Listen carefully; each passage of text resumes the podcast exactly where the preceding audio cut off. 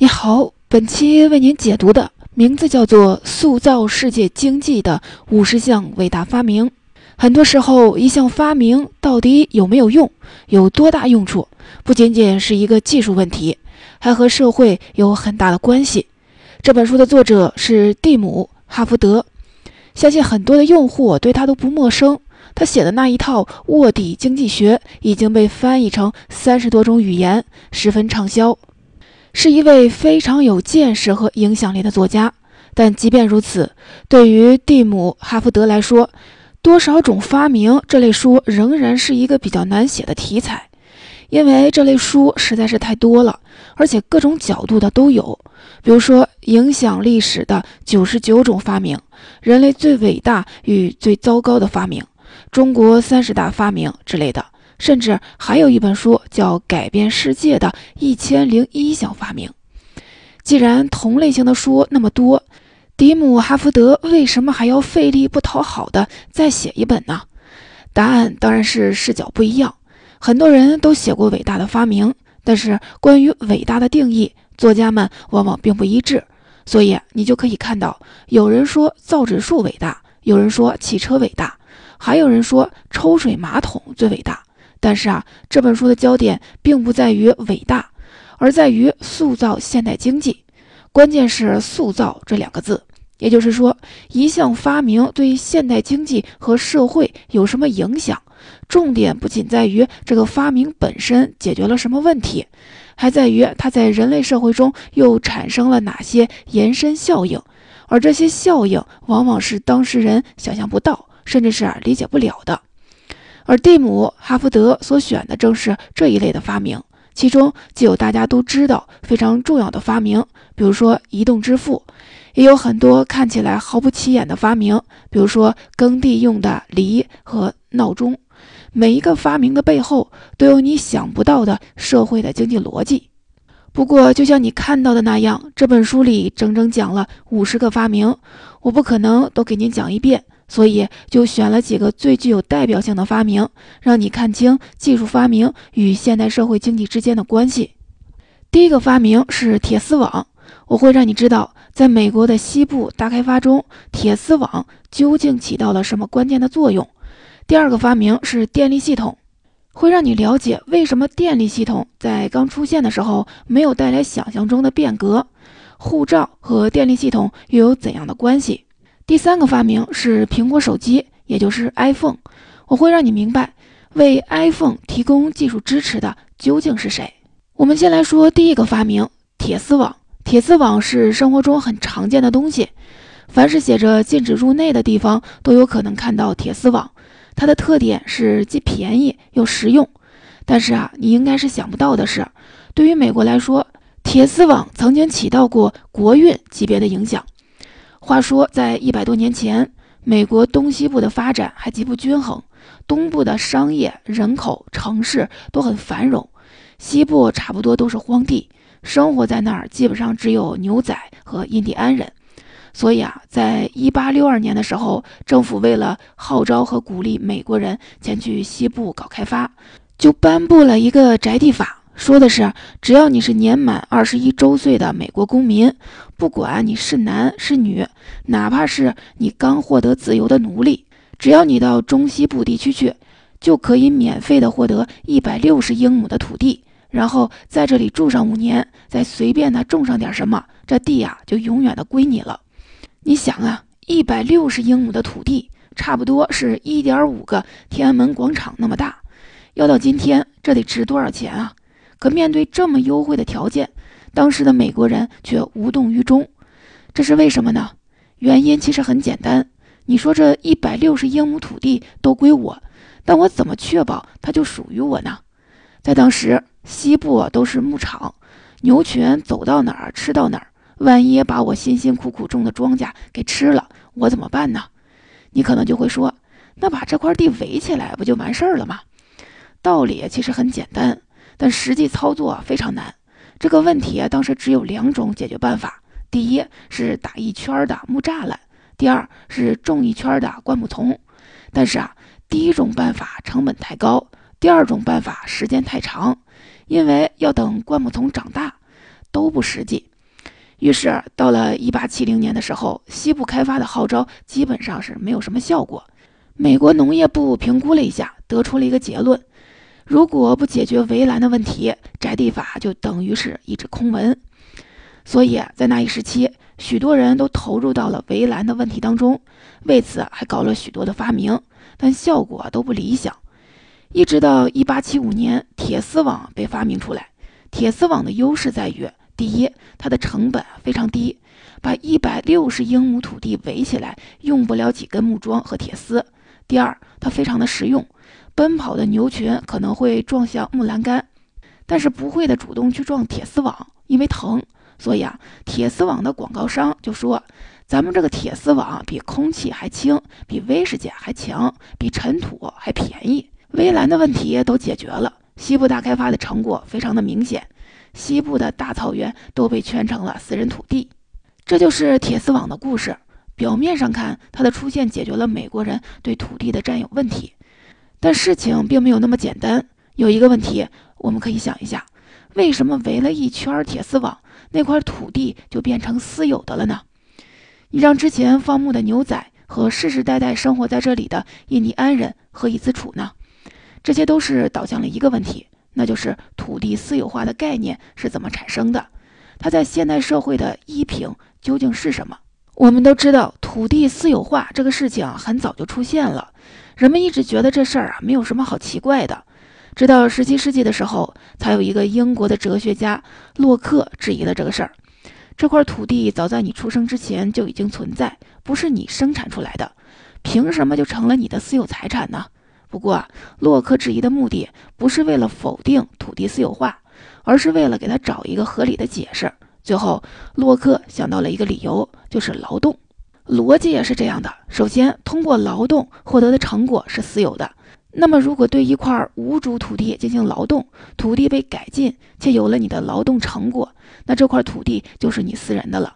那对于西部的大片土地来说，印第安人和放牧的牛仔只是在向土地索取而已，所以土地不是他们的。不管印第安人接受不接受洛克的解释，现代经济学家们都喜欢洛克的观点，因为私有化可以让土地被改进，从而有利于整个社会的经济发展。那么，铁丝网在土地私有化中扮演了什么角色呢？两个字：控制。你看啊，即使在理论上有洛克的支持，在法律上有宅地法的承认，但是人们依旧不愿去开发西部。原因是什么呢？就是无法对土地进行实际的控制。如果不能对土地进行实际的控制，无论是洛克的理论还是联邦政府的法案，都只能算是一纸空文。也就是说，如果没有铁丝网，美国对西部的开发很可能就不能够顺利的进行。之后的一连串的历史事件，例如说美国经济崛起、第一次世界大战，都很有可能受到影响。从这儿我们就可以看到，很多时候发明不单单是一个技术问题，它还是一个社会问题。就技术而言，铁丝网不存在什么技术壁垒，它却在十九世纪末才被发明出来。而铁丝网出现之后，所解决的也不仅仅是技术性问题，还有社会经济的相关问题。这是铁丝网的故事和我们得到的观察。就在铁丝网出现的同一时期，也就是十九世纪八十年代左右，另一项更为重要的事物也出现了，就是电力系统，也就是我们要讲的第二个重要的发明。电力系统重要吗？当然很重要。我们现在生活的社会。在一定程度上可以说是靠发电机塑造起来的。相信每当停电的时候，你就能深刻地感受到发电机的重要性。这一切当然要归功于爱迪生。1870年，他发明了钨丝电灯。1880年代，爱迪生就构建了工作和生活的电力网络。他还发明了电动机，让工厂可以直接使用更高效的电力工作。从而摆脱相对复杂、笨重、效率低的蒸汽机。这本来应该是一次很大的变革，但奇怪的是，直到1910年，大多数工厂还是选择蒸汽动力系统，而不是电力动力系统。这是为什么呢？难道是这一时期的蒸汽动力比电力动机好用吗？当然不是，蒸汽动力很不好用，它不能像电力动力那样集中发电，然后输送到使用地点。因为蒸汽如果进行长距离输送的话，就会快速的冷却，没有用了。所以啊，当时每个工厂都必须有自己的蒸汽动力系统，需要有大型的厂房安置它，需要自己烧煤，承受各种污染。因为干什么都需要动力，而蒸汽机的启动又相对的较慢，所以必须一直的烧着，甚至还得不停的上润滑油。电力就不一样了，你自己也不用发电，直接买就行了，而且啊，随时都可以开关。那既然电力系统这么好用，为什么大多数的工厂不采用呢？根本的原因就在于当时的人根本不知道电力系统的正确用法，而只是把发电机看作是蒸汽机的替代品。很多人只是把发电机买回来，然后放到原来蒸汽机的位置，这么做当然没法发挥电力系统的优势。所以啊，后世的经济学家就说，想要发挥电力系统的优势，工厂的整个生产架构和生产方式必须重新设计。首先，相比于蒸汽系统，电力系统能实现更精确的动力传输，所以生产工具就必须要小型化，才能更好的利用效率。其次，蒸汽时代的工厂生产是按照传动轴的逻辑组织的，而电力系统的生产必须按照生产线的逻辑组织。同时呢，在电力系统下，因为效率啊更高，所以人的实际工作就变得是更复杂，工人的素质啊要更高，相应的工资也就会更高。还有就是电力系统具有规模效益，也就是用的人越多，电就越便宜。也就是说，电力系统想要推广应用，被普遍接受，光有技术上的突破还不行，还得满足相应的社会条件。那这些社会条件究竟是怎么满足的呢？因为另一项发明护照，我们都知道，现在的人出国都需要护照，但护照的出现也就是近一百年的事情，在此之前根本就没有护照这个概念。十九世纪的时候，人们出国是非常自由的，当时有大批的中国人去美国和欧洲打工，去日本留学，很多国家的人也来到中国居住，只要你有条件去，你就可以去，根本不需要护照。但在经历了第一次世界大战之后，就不是这样了。一九二零年，国联开了个会，统一了护照的标准。从此之后，大家出国就很不自由了。那这跟电力系统有什么关系呢？因为护照的出现，导致在美国打工的外国人减少了，人一少，劳动力就变得值钱了，工资水平就普遍的上去了。随后，企业工厂就开始意识到，用人不在多，而在精。于是开始进行工人培训，而为了充分的利用电力系统的效率，工厂也进行了相应的改造，电力系统的作用才真正的被发挥出来。所以啊，我们就可以看到，美国经济在一九二零年之后开始了一轮新的增长。你看啊，新的经济增长的出现，不是因为当时有什么新的技术突破，而是因为四十年前爱迪生发明了电力系统。通过电力系统这个例子。我们就可以看到，任何一个发明都不是孤立存在的，必须有一个系统作为支撑，它才能起到真正的作用。其实这个逻辑还可以延伸一步：发明既不能单独存在，也不能独立出现。任何一项发明都是在之前发明的基础上完成的，它不可能凌空出现。最能说明这个道理的就是大家都熟悉的 iPhone，也就是我们今天要讲的第三部分的内容。一提到 iPhone，我们首先就想到的肯定是已经故去的乔帮主，是他设计并制造了 iPhone，把我们带入了移动互联网时代。但是啊，虽然可以说是乔布斯发明了 iPhone，但 iPhone 的出现并不完全是乔布斯或者是苹果公司的功劳。这话是什么意思呢？难道 iPhone 不是乔布斯和苹果公司设计生产的吗？iPhone 当然是苹果公司设计生产的。乔布斯也在其中起到了很关键的作用，但是啊，iPhone 内部的那些关键性的技术基本都和苹果公司没有什么关系。经济学家马祖卡托做过一项研究，就是 iPhone 的诞生需要十二个关键技术，分别是微处理器、存储芯片、固态硬盘、液晶显示、锂电池、快速傅里叶变换算法、互联网、HTTP 协议、手机通讯网络。触摸屏和 Siri，这十二项技术都不是乔布斯或者是苹果公司发明的，也就是说，他们都不是专门为了 iPhone 发明的。很多技术在 iPhone 出现之前许多年就已经有了，它们才是 iPhone 和移动互联网时代的真正的基础。也就是说，即便没有乔布斯，移动互联网时代肯定还是会出现，只不过可能不是从2006年开始而已。那么好，在知道了这一点之后，我们不禁就要问了：这些技术是怎么出现的呢？是谁发明了它们呢？又是谁让他们一点点成熟的呢？这算是一个问题吗？当然是一个问题了，因为这些技术和 iPhone 不一样。乔布斯研发 iPhone 是有明确的经济利益驱动。我投入了巨额的资金，是因为我相信市场会买账，我能把钱赚回来。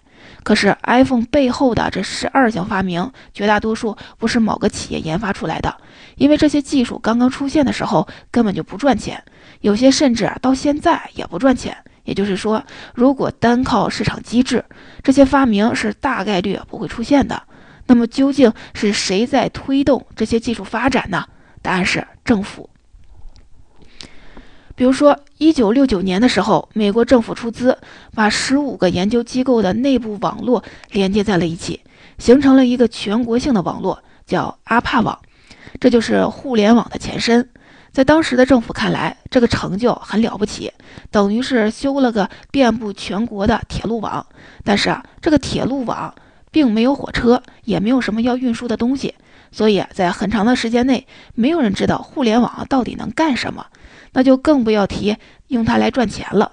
直到八十年代左右的时候，互联网的意义才逐渐的显露出来。